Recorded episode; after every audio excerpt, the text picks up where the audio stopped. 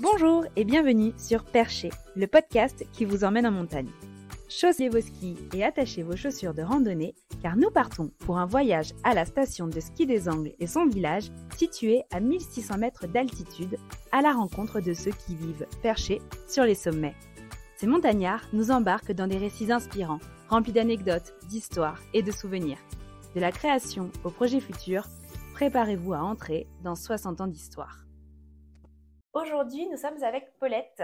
Elle nous accueille chez elle, aux Angles, dans sa magnifique maison qui est aujourd'hui une grange rénovée. Elle est née aux Angles, dans cette même bâtisse. Elle a vu l'évolution de la station de ski depuis sa création en 1964 et elle participe activement à la vie du village et par la création de la première résidence touristique 5 étoiles du village. Paulette, bonjour. Bonjour. Donc euh, vous et votre famille, vous avez toujours vécu aux Angles. Est-ce que vous pouvez me raconter un petit peu comment c'était avant? Comment était la vie au village et quelle a été l'effervescence quand la station de ski a été créée? Alors, je suis née aux Angles et euh, j'ai connu les débuts de la station de ski. Une grande émotion, euh, un chamboulement total. un petit village où il n'y avait rien, pratiquement rien. On vivait de l'agriculture, des coupes de bois. Et oui, parce qu'en plus, euh, vos parents étaient agriculteurs, voilà. donc c'était vraiment votre gagne-pain. Multiples générations, euh, ma famille était agricultrice, agriculteur. Agriculteur, agricultrice depuis, du coup, depuis toujours. Depuis toujours. Cochons, vaches, vaches cochons, vaches, euh, prairies, et puis aussi chasse, pêche, voilà. Et euh, du coup, l'arrivée de la station de ski, j'imagine que ça a chamboulé beaucoup de choses dans votre quotidien. Peut-être aussi euh, parce que votre papa a été particulièrement impliqué euh, dans le développement de la station de ski? Oui, alors mon papa, Paul Rivet, né aux Angles, bien sûr, dans cette vieille famille angloise, et, qui, tout d'un coup, faisant partie du conseil de, Paul Sanson, mm-hmm. dès son départ, Paul Sanson, le créateur, de, la créateur de, la station de ski. Euh, tous les deux, bon, euh, ils, voient que ce village peu à peu s'éteint, les jeunes partent, il n'y a plus de travail. donc, ils décident de, faire quelque chose. Il faut partir, créer une station. Bien sûr, euh, il y a des réticences. tout le monde n'est pas d'accord. On a peur.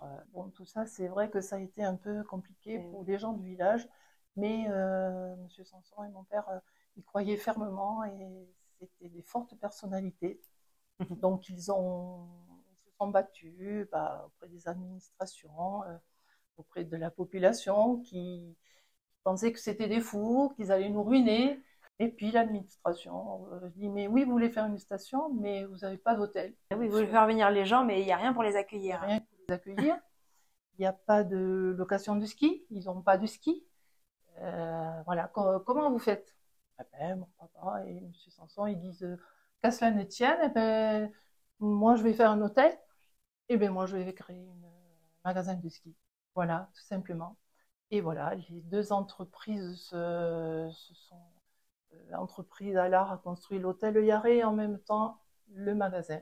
Il Paul Sport. Mm-hmm. Mon papa, pour l'anecdote, il a, il a porté tout le sable de la carrière euh, sur la route de Montlouis avec son tracteur. Et, euh, tous les jours, il allait chercher la quantité de sable nécessaire pour construire ce, magasin. Et oui, d'autant plus qu'à l'époque, les transports, c'était pas comme maintenant. Même l'accès au village, ça devait être compliqué. Compliqué, il n'y avait pas de voiture, très peu de voitures, pas le permis. Il y avait la voiture, c'était monsieur le maire, curé, et le garde forestier qui avait une voiture. Donc on se débrouillait, on prenait le train.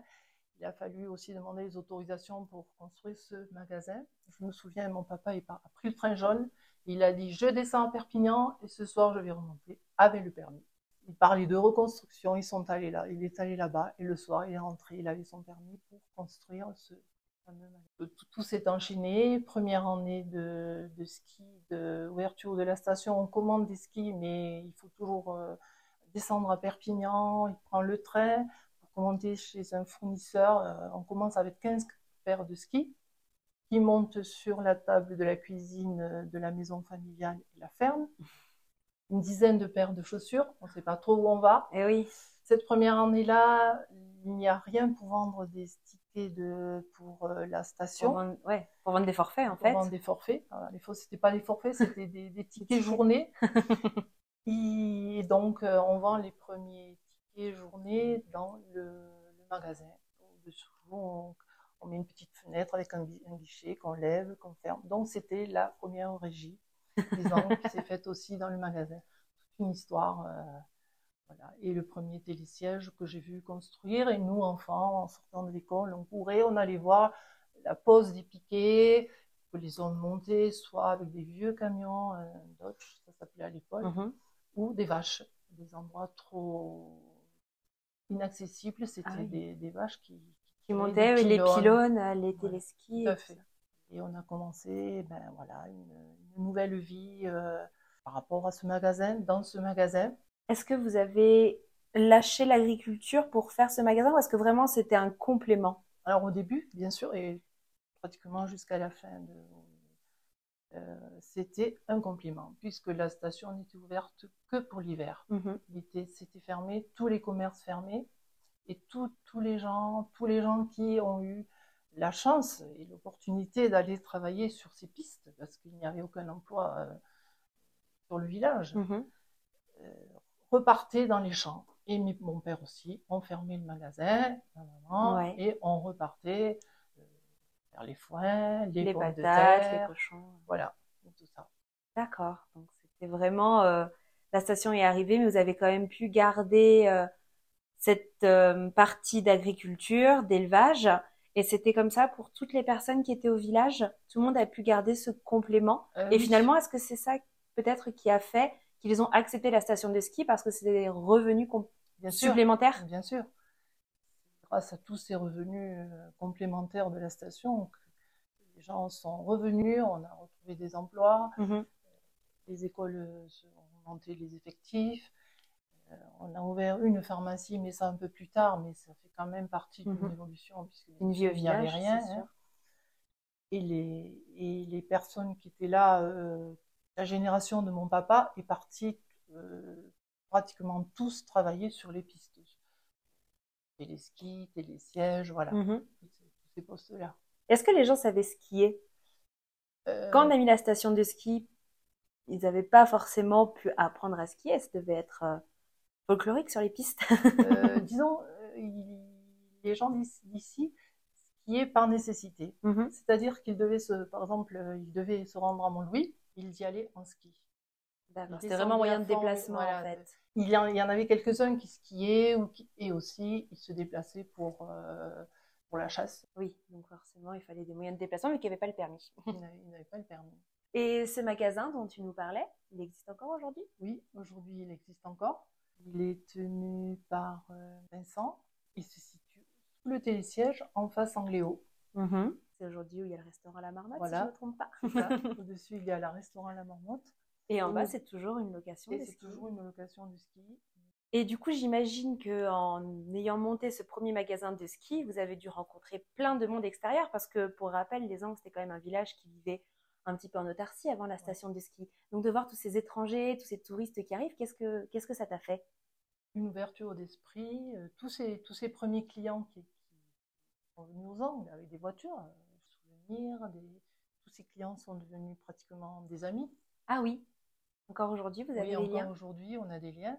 Je rencontre des enfants des, premiers clients de mes parents. Ah oui. me parlent encore de, mes parents, de ces chaussures en cuir. Il fallait qu'on lavait, qu'on cirait le soir, de ces réparations de mon papa. Euh, et puis toutes ces personnes, toutes ces personnes qui ont travaillé à la station. Et le soir, euh, il y a eu pas de bar, pratiquement de bar. Quand ils descendaient des pistes, ils s'arrêtaient dans, dans, le magasin de, mes parents. Ouais. Et là, ben, ils évaluaient la, station et les projets autour d'un verre. Voilà. C'était euh, le, le, premier bar du village, en fait. Le lieu où tout le monde se retrouvait. Tout le monde se retrouvait. C'était vraiment important d'avoir ce lieu, ce premier lieu sur la station pour développer non seulement la location, le ski, mais aussi la convivialité, la, rencontre. la rencontre. Et parce que les personnes, les premières personnes qui venaient skier aux Angles, elles venaient d'où? Alors les premières, bien sûr, elles sont venues souvent de, de, Perpignan, bien sûr. D'accord. Mhm. Et puis on a eu l'Aude aussi. Euh, et puis un peu plus tard, Toulouse. Euh, voilà. ça s'est développé après. Ça s'est développé. Au début, il y avait pas, on avait juste une clientèle. Il n'y avait pas de bus qui venait. Quand les bus sont venus, sont arrivés les premiers bus. Là aussi, ça a été quelque chose parce qu'ils étaient vraiment impatients de voir la neige. Ils, envahi- ils nous envahissaient le magasin. C'était vraiment euh, une aventure. quoi. Ah oui, parce que de 15 paires de ski, vous êtes passé à. 40, 40. 50, 100. Toi aussi, qu'est-ce que tu y faisais au magasin? Ben, Je faisais comme eux, je vendais, je louais les skis.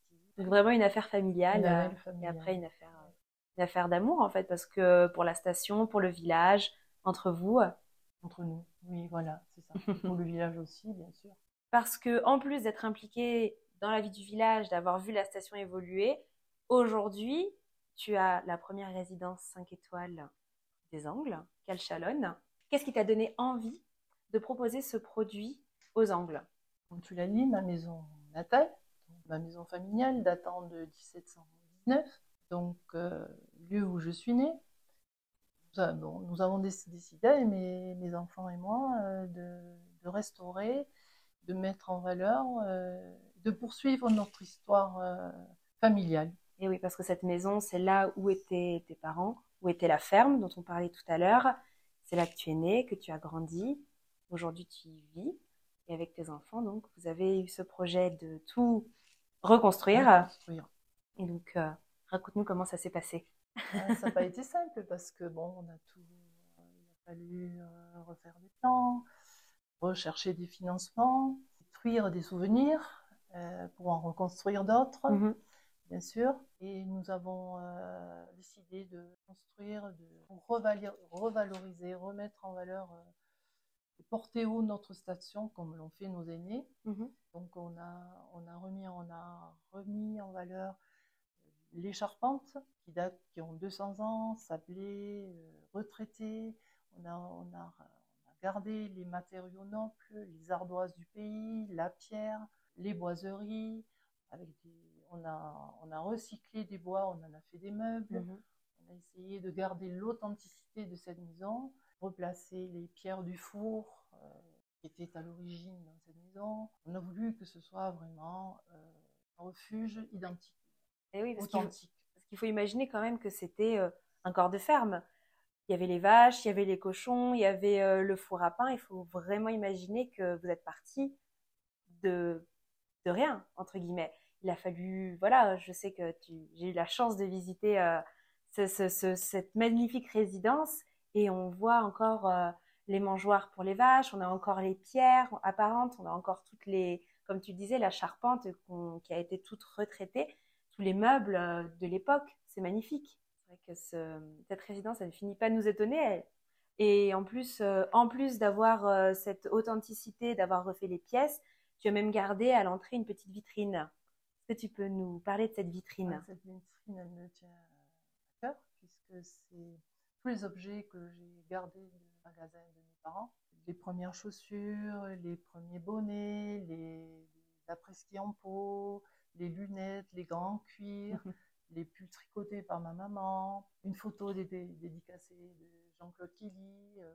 J'ai mis tout mon cœur. Ça te tenait à cœur de mettre cette vitrine avec plein de souvenirs et plein d'objets euh, de l'époque pour justement euh, transmettre ça peut-être aux clients? Est-ce que c'était ça qui te tenait à cœur? Est-ce que ça a été Oui. ça ta motivation? Oui aussi, parce que je me disais, ils vont voir euh, ce qui existait à l'époque. Mhm. d'où on est parti.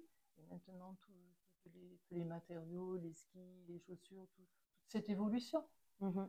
cette simplicité euh, qu'on a connue. En plus de la vitrine, il y a des jolies photos aussi dans, ce, dans cette résidence. Oui, on a illustré un petit peu euh, pour faire revivre cette histoire de famille qu'on veut poursuivre. Oui, donc quand on vient chez vous, vraiment, euh, on se sent accueilli comme de la famille. On espère, qu'on souhaite. Parce que On j'imagine que euh, aujourd'hui, donc les gens viennent ici à la résidence, mais même à l'époque, les gens, vous étiez, si on situe un petit peu dans les angles, vous êtes vraiment la première maison. Si on accède par un chemin, en fait, pour entrer dans les angles, donc vous avez dû voir passer beaucoup de monde et beaucoup de voyageurs. Oui, surtout mes ancêtres. Et donc les gens qui arrivaient de Montlouis passaient par ce chemin, ils passaient sous nos, sous nos jardins, faisaient étape chez nous, puisque bien sûr c'était la première maison qu'on voyait de la plaine qui, qui accueillait les gens et les voyageurs. Est-ce qu'il y a un voyageur ou des voyageurs en particulier euh, qui t'ont marqué? Il y, a eu- il y a plusieurs anecdotes, mais il y en a une particulièrement. Grands-parents me racontaient qu'il y avait un monsieur qui venait de Nuria avec un ours. Il portait dans son sac une petite statue et il la faisait, il la, il la faisait voyager dans toutes les maisons des Angles Et ce voyageur, ben, il dormait mmh. chez nous. Et il avait mis une, son ours dans une table. On parle d'un vrai ours, hein. c'est vraiment d'un vrai ours vivant. Un vrai ours vivant.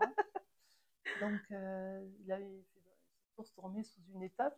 Et les vaches ont senti cette odeur de fauve et elles sont devenues euh, folles. Elles, voulaient monter sur les murs, s'agripper. Donc, dans la nuit, ils sont allés enlever l'ours et ils l'ont mis de, derrière, euh, derrière la ferme. Pour pas que les vaches soient effrayées. Une, une vraie demeure qui a, qui a vécu, qui a dû voir vraiment plein d'histoires. Plein d'histoires. Et aujourd'hui encore, les Angles, c'est plein d'histoires en fait. C'est plein d'histoires. Toutes nos rues sont chargées d'histoires. C'est la fin de cet épisode.